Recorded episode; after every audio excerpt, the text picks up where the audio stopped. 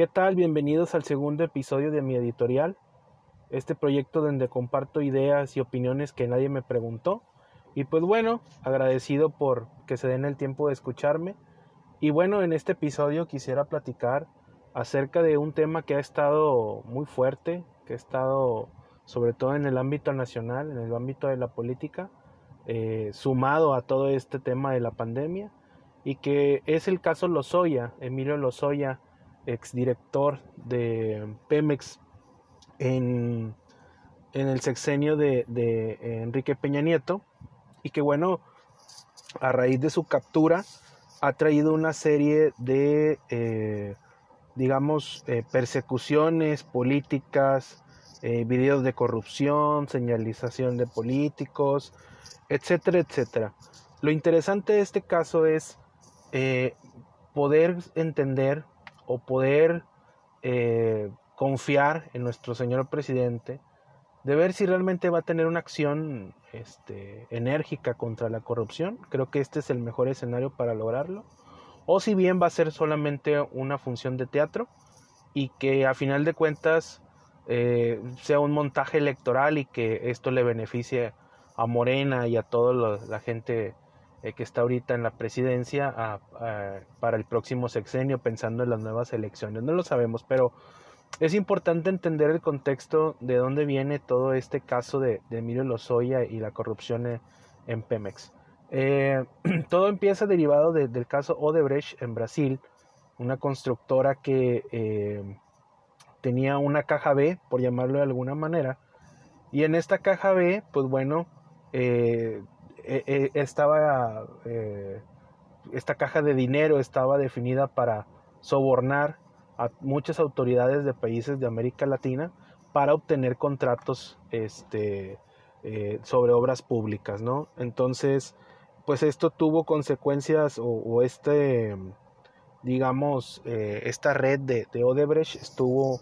en Brasil, que es donde es originaria la, constructora, estuvo en Panamá, en Argentina, en Perú, eh, y pues bueno, el Departamento de Justicia de Estados Unidos inició investigación de corrupción y pues casi 10 países estaban involucrados, eh, sus autoridades, vaya, en el tema de corrupción de contrataciones y obras públicas con esta empresa brasileña. Eh, en Perú tuvo muchas consecuencias, algunas una, una autoridad este, que fue acusada de corrupción y que se suicidó antes de, empezar el proceso. En Brasil, Lula, que fue un presidente engañatontos, este, que llegó como, como héroe a, a, Brasil a, cambiar el, el, rumbo de ese país y que parecía que todo iba perfecto y dejó en ruina a Brasil y, y ahorita está en la cárcel por este caso de corrupción. Qué tan malo no era Lula y qué tan qué tanto no engañó a los brasileños que este el presidente que hoy tienen Bolsonaro pareciera que es Abraham Lincoln al lado de Lula así de, mal presidente fue y pues bueno aparte embarrado en el tema de, de, la corrupción no y bueno eh, pues en México como no podíamos estar exentos del tema de la corrupción pues bueno eh, se hizo un un tema complicado ahí con el, eh, eh, el tema de Pemex, porque en este caso Odebrecht estuvo involucrado en algunas obras eh, de, de, Pemex en Tula y, algunas otras construcciones. Y pues bueno, ahí quien era el principal beneficiario y promotor de esto, de estas obras, pues era Emilio Lozoya, director de, ex director de Pemex y que pues digamos que él fue el, en este caso el artífice de recibir todos los sobornos por parte de esta constructora y empezar a hacer la, repartición, ¿no? Entonces, eh, el caso de Odebrecht es muy chistoso, es muy curioso, porque eh, e, e, es muy interesante también y muy, muy, muy curioso a la vez, porque en México fue el país donde se tardaron más en investigar este, esta corruptela, ¿no? Eh, cuando sale Odebrecht, el caso en general en toda América Latina, el caso de corrupción, México lo investigó pero muy lentamente porque era coincidía con la salida o con lo, ya las, las próximas, eh, o bueno, las elecciones en donde fue ganador Obrador, previo a las elecciones, y pues fue un tema que no se tocó y no se investigó con, con mucha fuerza, entonces, este, pues eso ayudó a que, pues, como que nadie volteara a, a, a, ver qué había pasado con Odebrecht aquí en México, pero bueno, este, cuando empieza el tema de, de, toda la gente que, que, dejó el poder que entra a Andrés Manuel con su nuevo gabinete, pues empiezan una serie de acusaciones, sobre todo relacionados a este caso y a la corrupción en Pemex, y es donde por fin se decide empezar a investigar esta, este caso de, de corrupción. Pero bueno, eh, se tardaron demasiado porque pues ya se habían ido todos, eh, Peña Nieto se fue, Lozoya se fue, estaba en España, no lo encontraban, etcétera. Entonces, lo interesante fue que eh, em, en el caso de, de Lozoya, eh, él mandó a su papá, que también es, político, a negociar su, su, captura, su entrega, en este caso con Hertz Manero, que es el fiscal general de la República y quien lleva, tiene a su cargo toda esta investigación. Y pues bueno, negocian con él, este, y pues esta captura eh, se hace con ciertas condiciones a favor de Lozoya, con eh, el compromiso de que Lozoya iba a informar pues todos los beneficiarios de, todos estos este,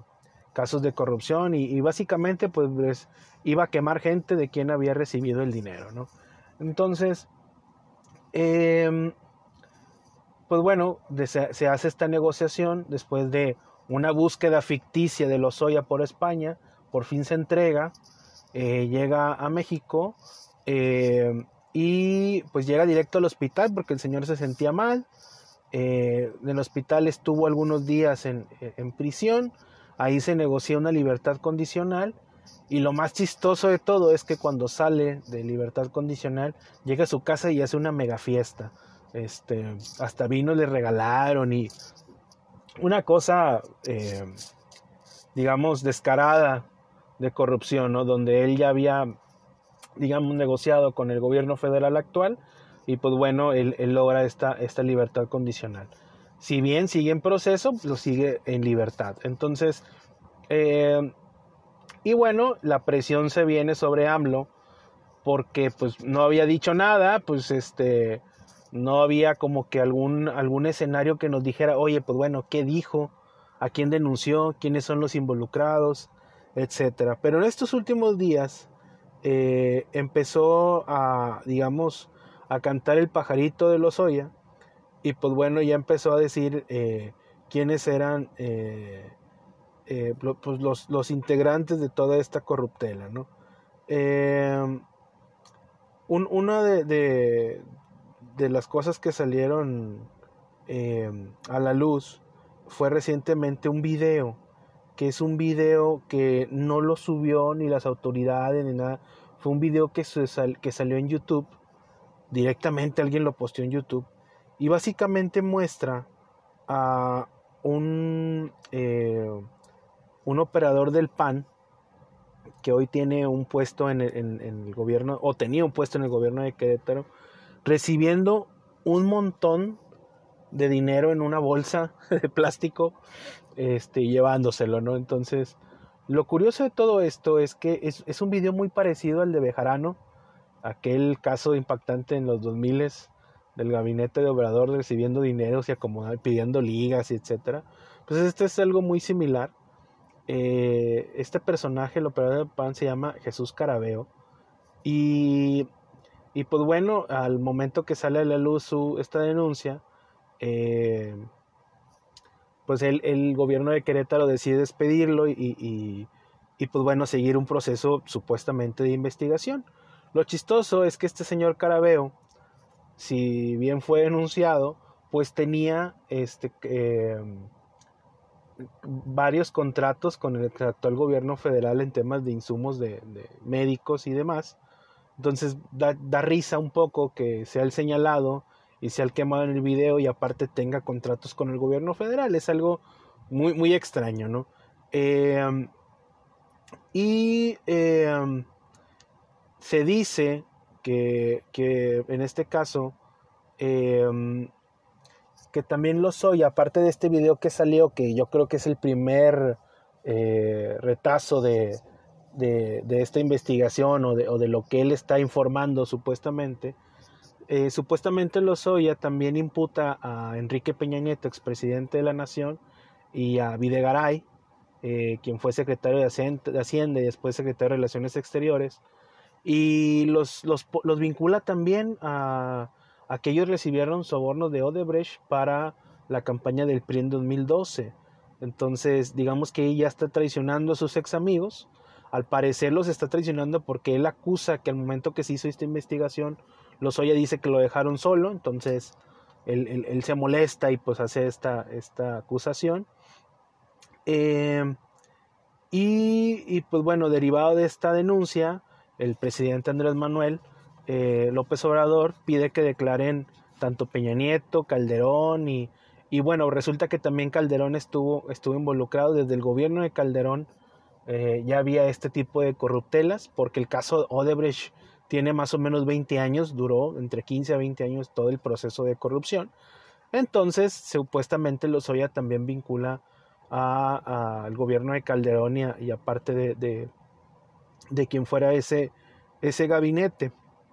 Pero eso no es todo. Eh, también Lozoya, dentro de las cosas que, que está, eh, digamos, este, compartiendo, es que eh, y que, ahorita es el, digamos el, la noticia del momento es que cuando fue el momento el perdón el tema de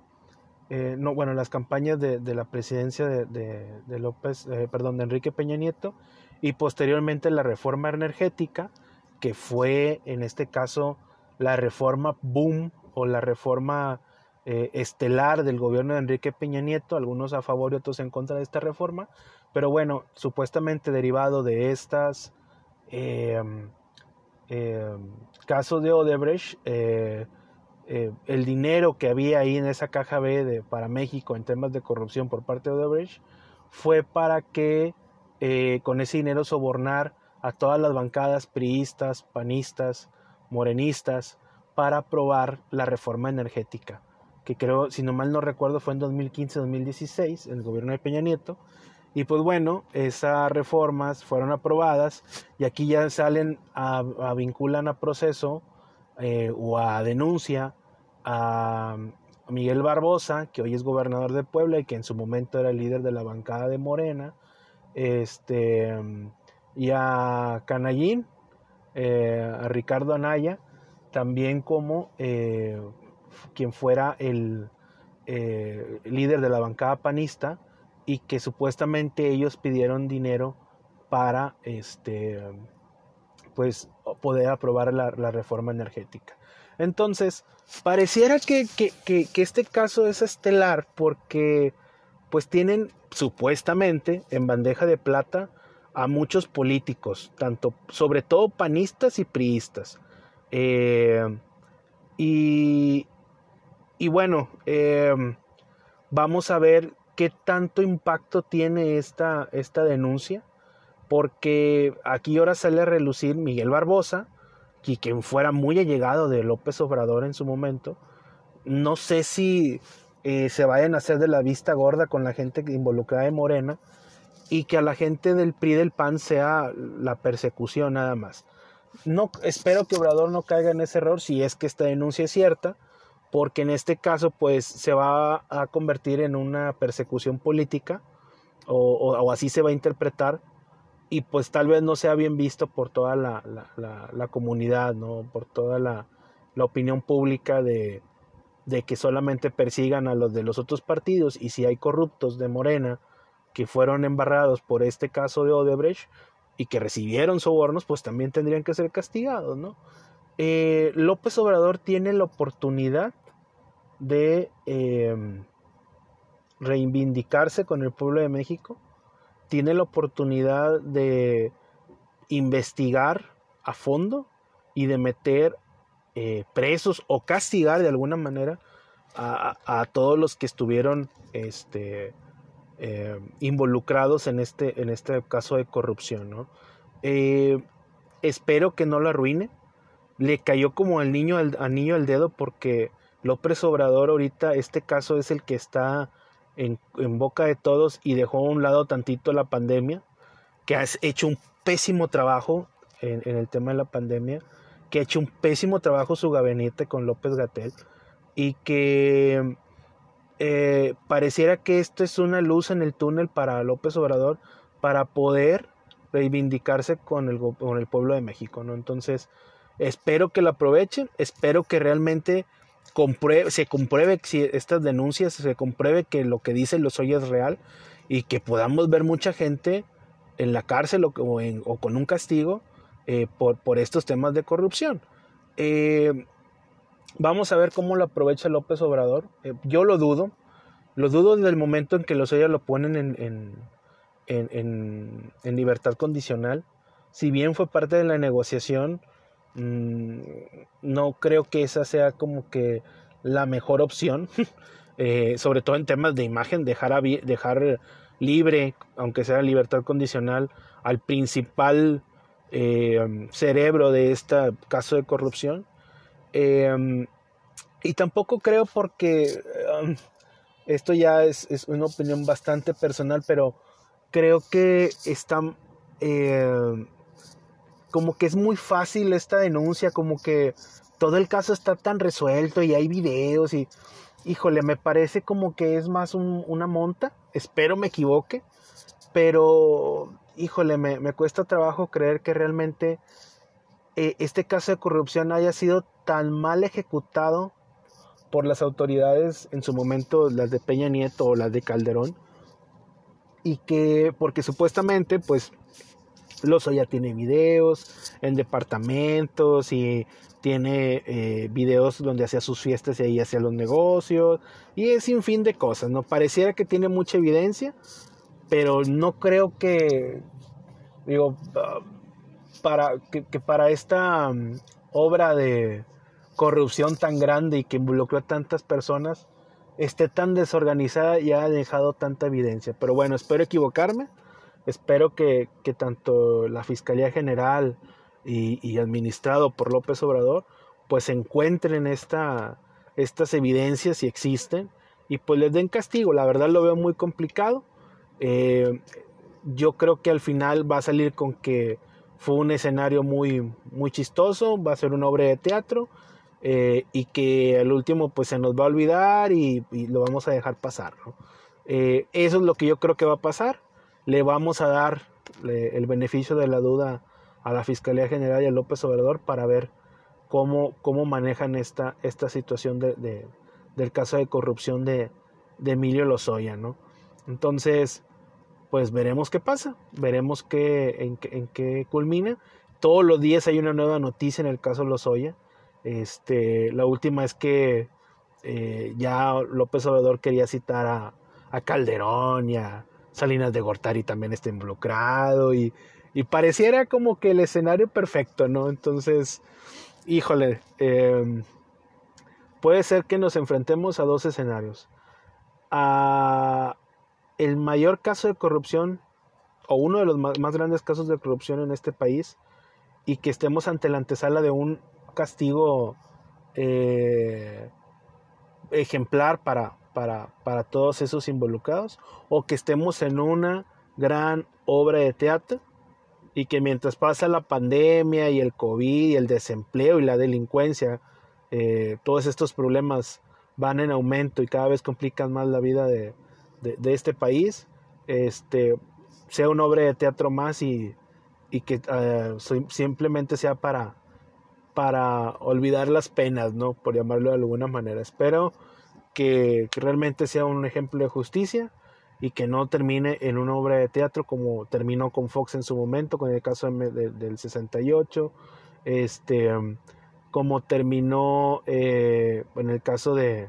de, Calderón, eh, con las corrupciones que había eh, en el tema de en el, o en la acusación de corrupción por parte del PRI y como ha pasado en otros, en otros escenarios políticos, ¿no? A lo largo de la vida de este país. Veamos qué, nos depara el futuro en el caso de los Oye. Espero que cuando haga la segunda parte de, este editorial, pues veamos en qué concluyó y que sea eh, pues la mejor eh, el mejor escenario para, para todos los mexicanos que estamos sedientos de justicia de tanta corrupción. Pero bueno, este fue mi opinión, este fue mi editorial. Gracias por, por escucharlo. Eh, gracias por darse el tiempo de tener unos minutos y escuchar esa opinión que nadie me preguntó. Yo soy Carlos Sanz eh, y nos vemos en la siguiente. Hasta luego.